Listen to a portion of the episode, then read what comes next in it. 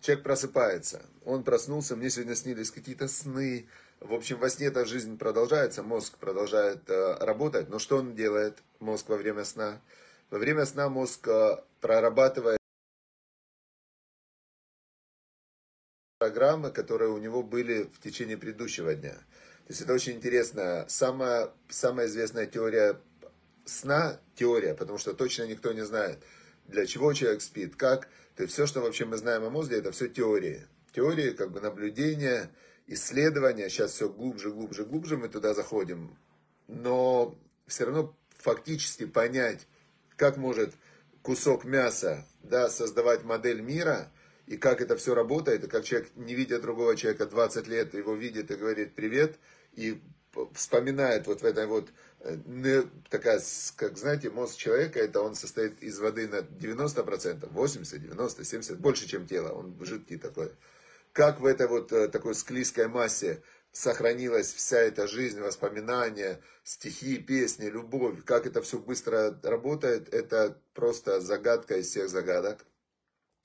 Но э, то, что сегодня ученые думают про сон, что в течение в течение дня мозг, он впитывает информацию, да, происходят разные события, и мозг в течение дня, в принципе, реагирует на окружающий мир. То есть мы все время находимся в режиме или, или реакции на окружающий мир. Вот сейчас я говорю, вы включены в режим реакции.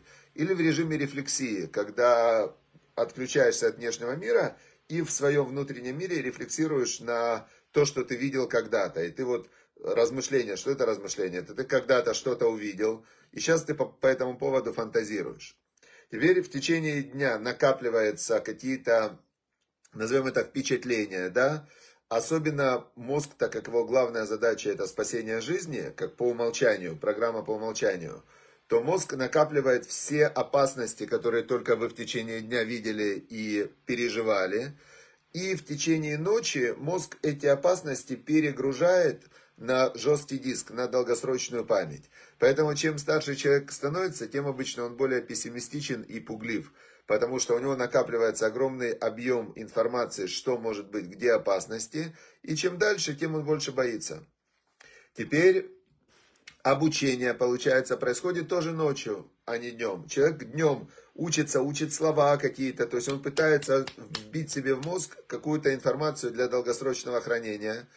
А, ночью, знаете как, когда вы хотите перезагрузить компьютер, загрузить на него программы, то появляется надпись «Отключи браузеры, отключи все внешние источники, чтобы компьютер мог инсталлировать ту программу в другое программное обеспечение».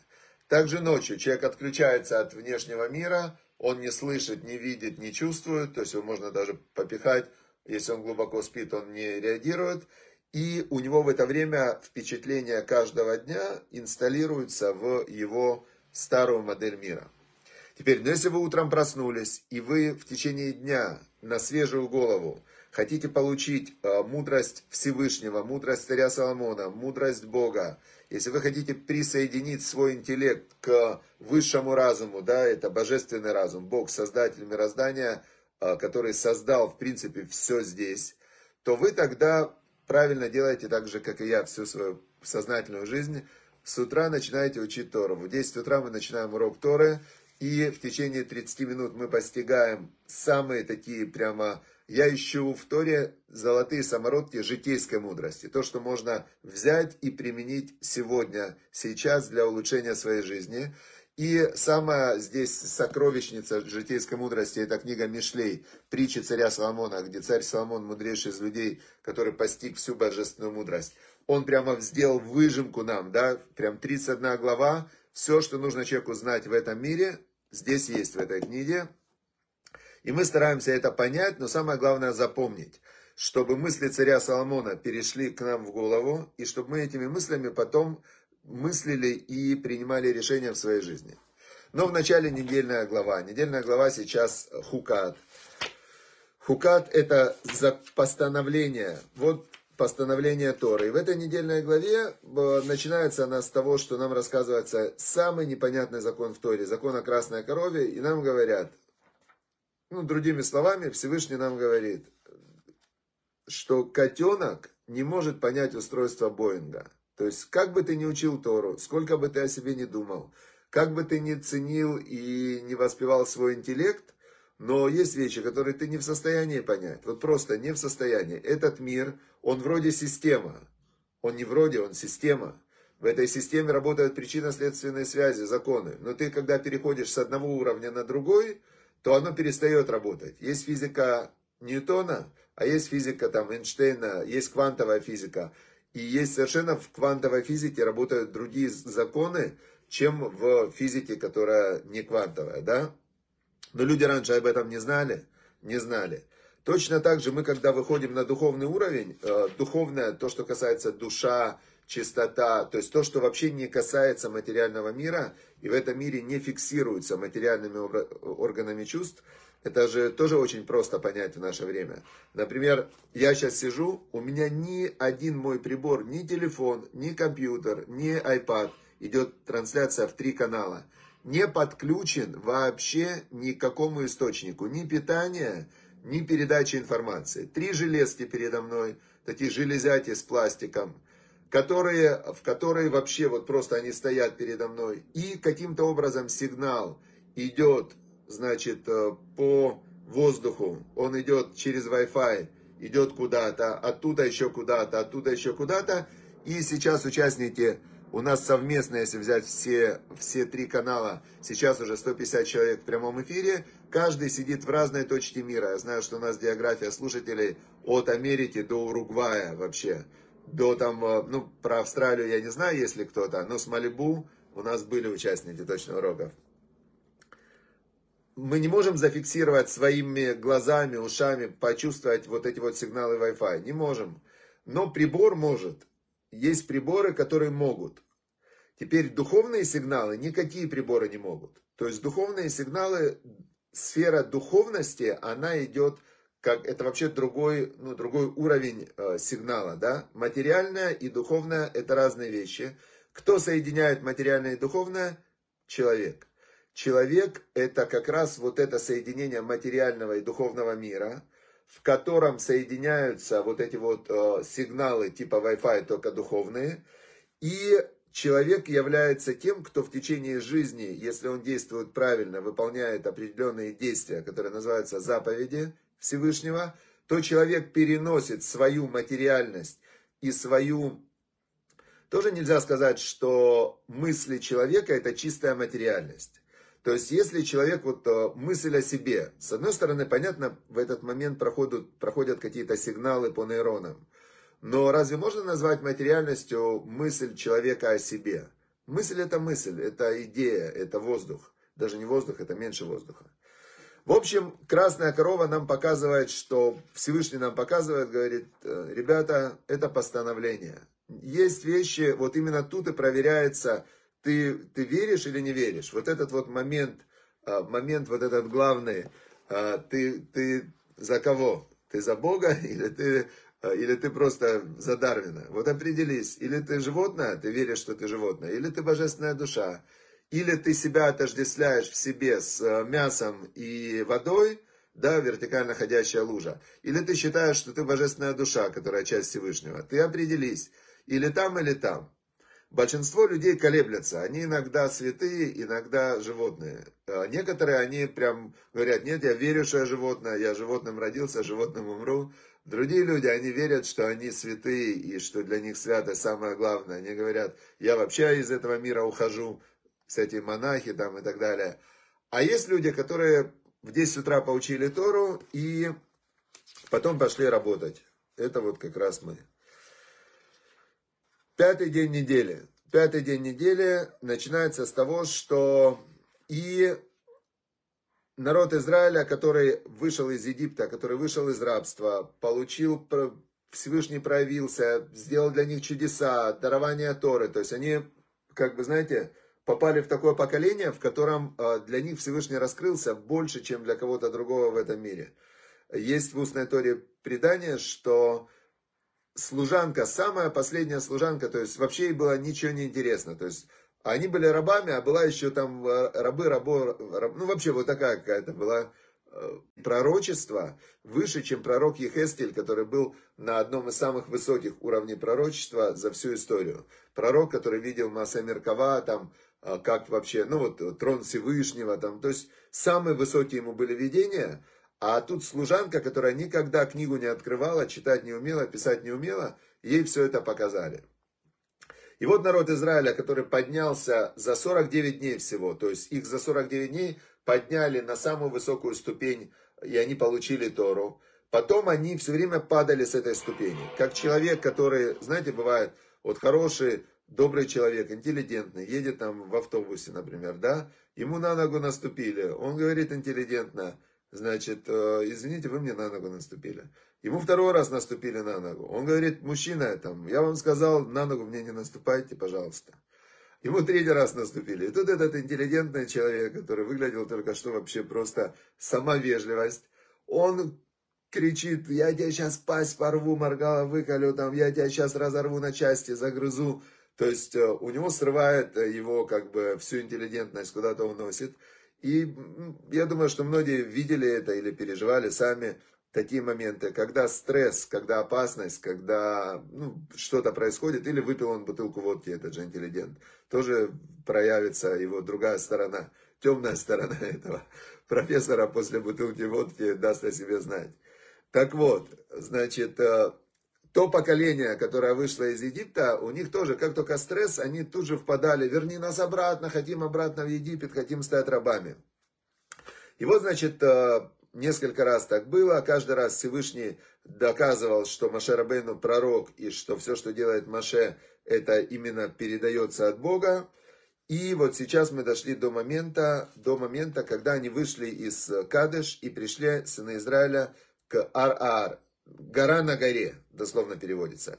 И сказал Бог Маше и Аарону на, вот в этом месте, гора на горе, вот граница Эдома, Эдом это было государство, которое их не пустило, это где Иордания сейчас. Вот, говорит, э, граница Идома.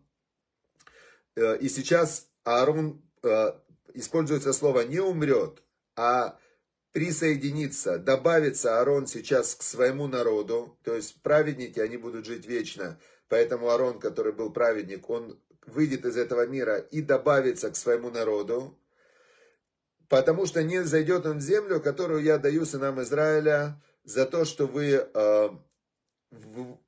Меритем это слово как бы восстали. Этпи леми леме мерива. За то, что вы не сделали, как я сказал, на водах распри, на водах раздора. Напоминаю, кто не был на том уроке, что Бог сказал Маше Рабейну сказать скале, чтобы пошла вода. Собрался весь народ и кричали, верни нас в Египет. В общем, они на Маше Рабейну опять а, кричали и нападали. Маше Рабейну в этот момент, он а, разгневался, и он э, говорит, как же так, ну сколько можно уже, уже 40 лет в пустыне, уже умерло то поколение, которое вышло из Египта, уже 40 лет вы ели ман, 40 лет вы видели постоянное присутствие Всевышнего, и говорит, за что же вы опять, нет воды, ну подождите, поблагодарите Всевышнего, помолитесь, попросите, там, я не знаю, в... сделайте что-то, что вы начинаете сразу возмущаться против Бога, против меня и стремиться обратно в рабство. Что за натура у вас такая? И он разгневался, и он вместо того, чтобы сказать скале, дай воду, он ударил посохом два раза. Пошла вода, а Бог сказал, все, теперь ты и Аарон не войдете. Кстати, мне нужно проверить, я никогда на это не обращал внимания, до вот сейчас разговора с вами, Аарон-то за что не войдет? Если Машера Бейн уже бил по скале, а Аарон рядом стоял, Почему Аарон не войдет, непонятно. Но мы видим здесь по факту, что Бог сказал, значит, сейчас присоединится Аарон к народу, и не зайдет он в землю, потому что вы восстали против меня. Возьми Аарона и Элязара, его сына, поднимитесь на гору, которая на горе. То есть была гора, а потом видно такая плоская вершина, на ней еще одна гора. Есть э, экскурсии туда сейчас водят, говорят, что есть место, где Э, прям точно известно, что это та гора, и похоронен Аарон там. И в Торе единственное место, где точно указано, какого числа это было, это было 1 ава, это уход Аарона из этого мира. Вот скоро будет, через месяц будет. И, значит, э, поднялись они втроем на гору, Моше, Аарон и сын Аарона Илязар. Написано, снял Аарон одежду первосвященника, одел его сын одежду первосвященника, и Аарон Еасеф э, э, собрался, поднял, ну не поднялся, Еасеф это собрался и умер там. То есть он вначале ушла его душа, это называется смерть праведников, поцелуй, поцелуй Всевышнего. Когда душа выходит просто из тела, и все. Это так ушел из этого мира Аарон. И сделал Маше, как приказал Бог, и поднялись они на гору, и, значит, видела это вся община. Все, вот так ушел Аарон, ушел Аарон, и дальше конец сегодняшнего отрывка. Услышал к Наани царь э, Арада, которые там сидели, и что пришли, э, пришел еврейский народ, и началась война с сынами Израиля. Значит, и вот тут интересная вещь такая, но мы завтра этот момент разберем, что Вайдар Израиль недер ля Ашем, и взял Израиль обед перед Богом.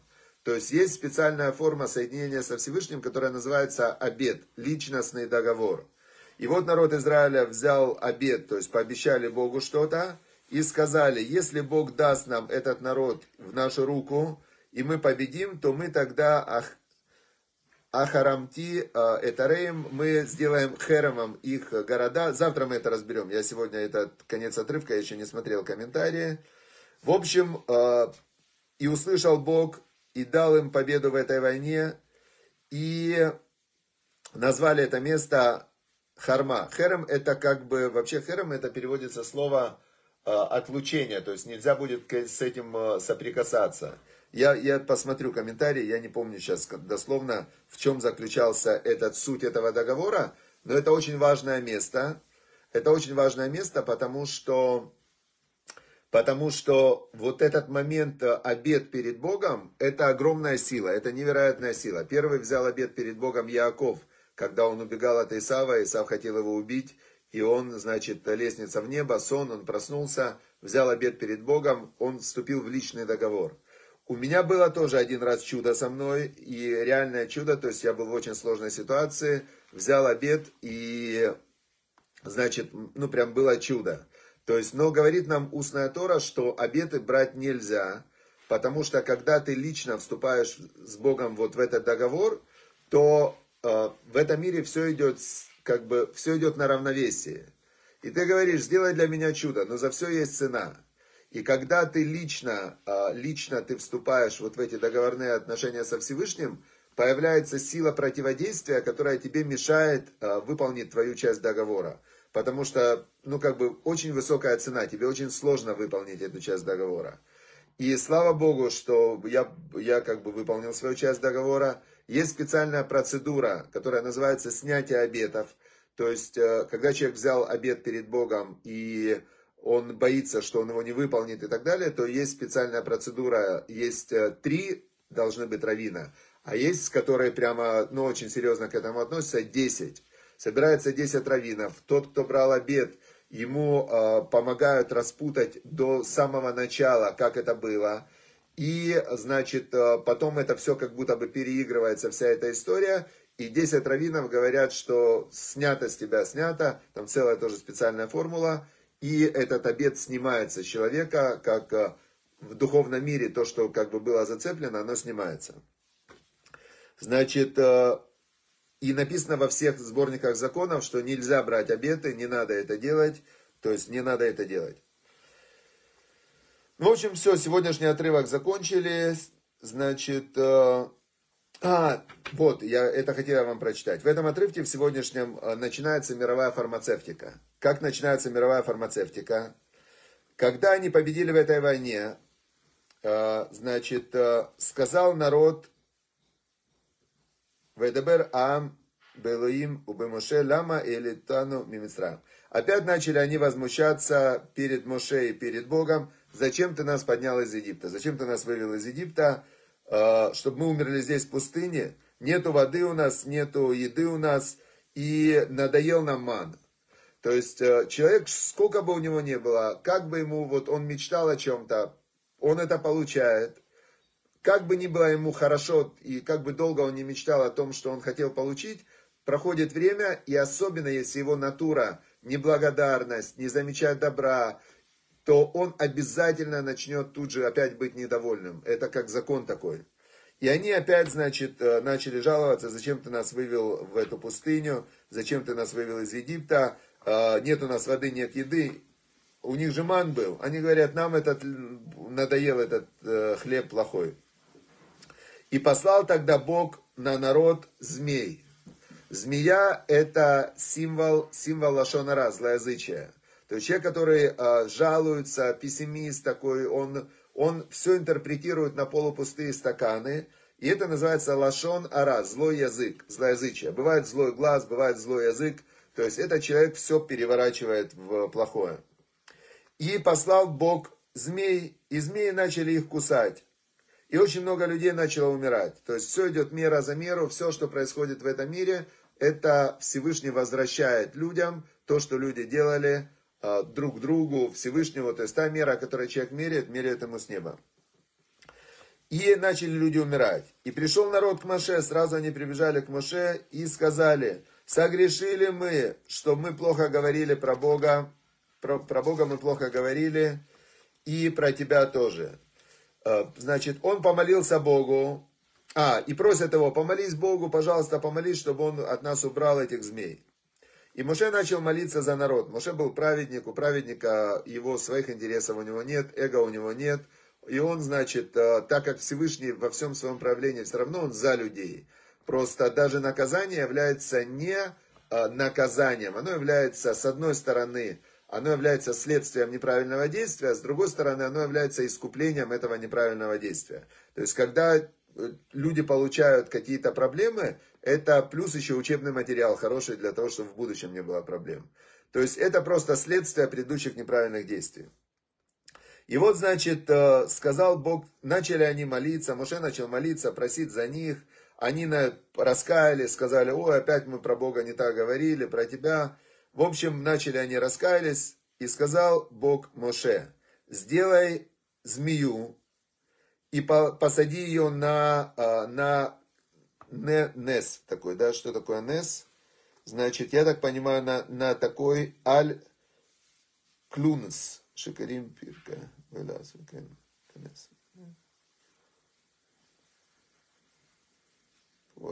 А, значит, на такой столб, посади змею на столб, вот эту вот медную змею, сделай медную змею, посади ее на столб, и будет каждый, кого укусила змея, он посмотрит на вот эту вот змею медную на столбе, и он останется жив.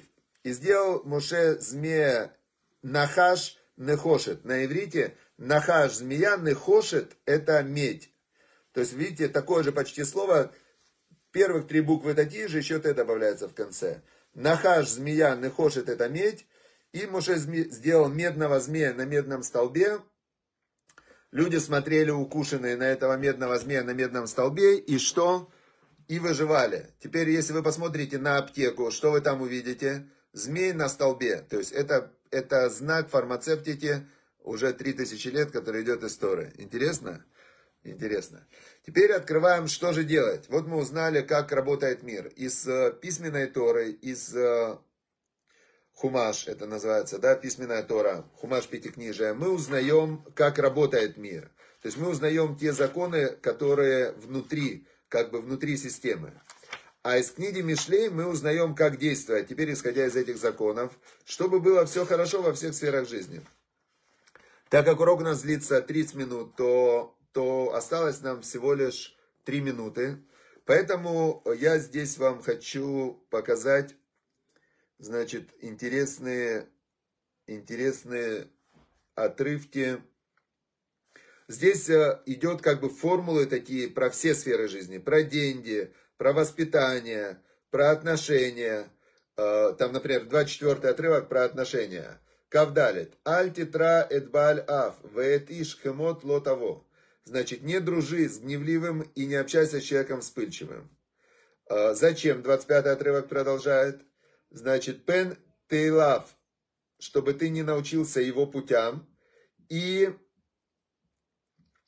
в элаках там укешли навшеха, чтобы не было ловушки для твоей души. Например, да, э, человек думает, ну ладно, он вспыльчивый, друг у меня, ну, ну вспыльчивый, ну бывает, вот он орет все время, он там все, ну бывает, но с тем не бывает.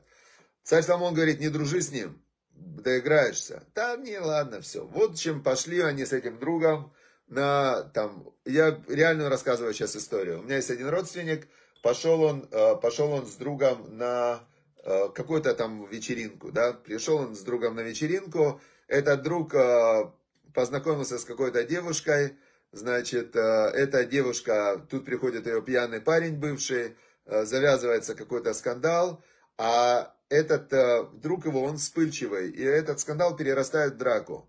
А вот этот друг, который мой, ну, знакомый, хороший, там, чуть ли не, ну, какой-то там очень дальний родственник, он, он э, друг этого вспыльчивого знакомого. Ну, понятно, если я его друг, а он вспыльчивый, он дерется, его бьют, так я же должен заступиться.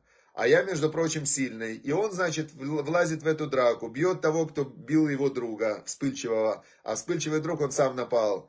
Теперь, но он уже в порыве драйва. Вспыльчивый уже не значит сильный. Вспыльчивый это он просто пыль, пыль раздувает.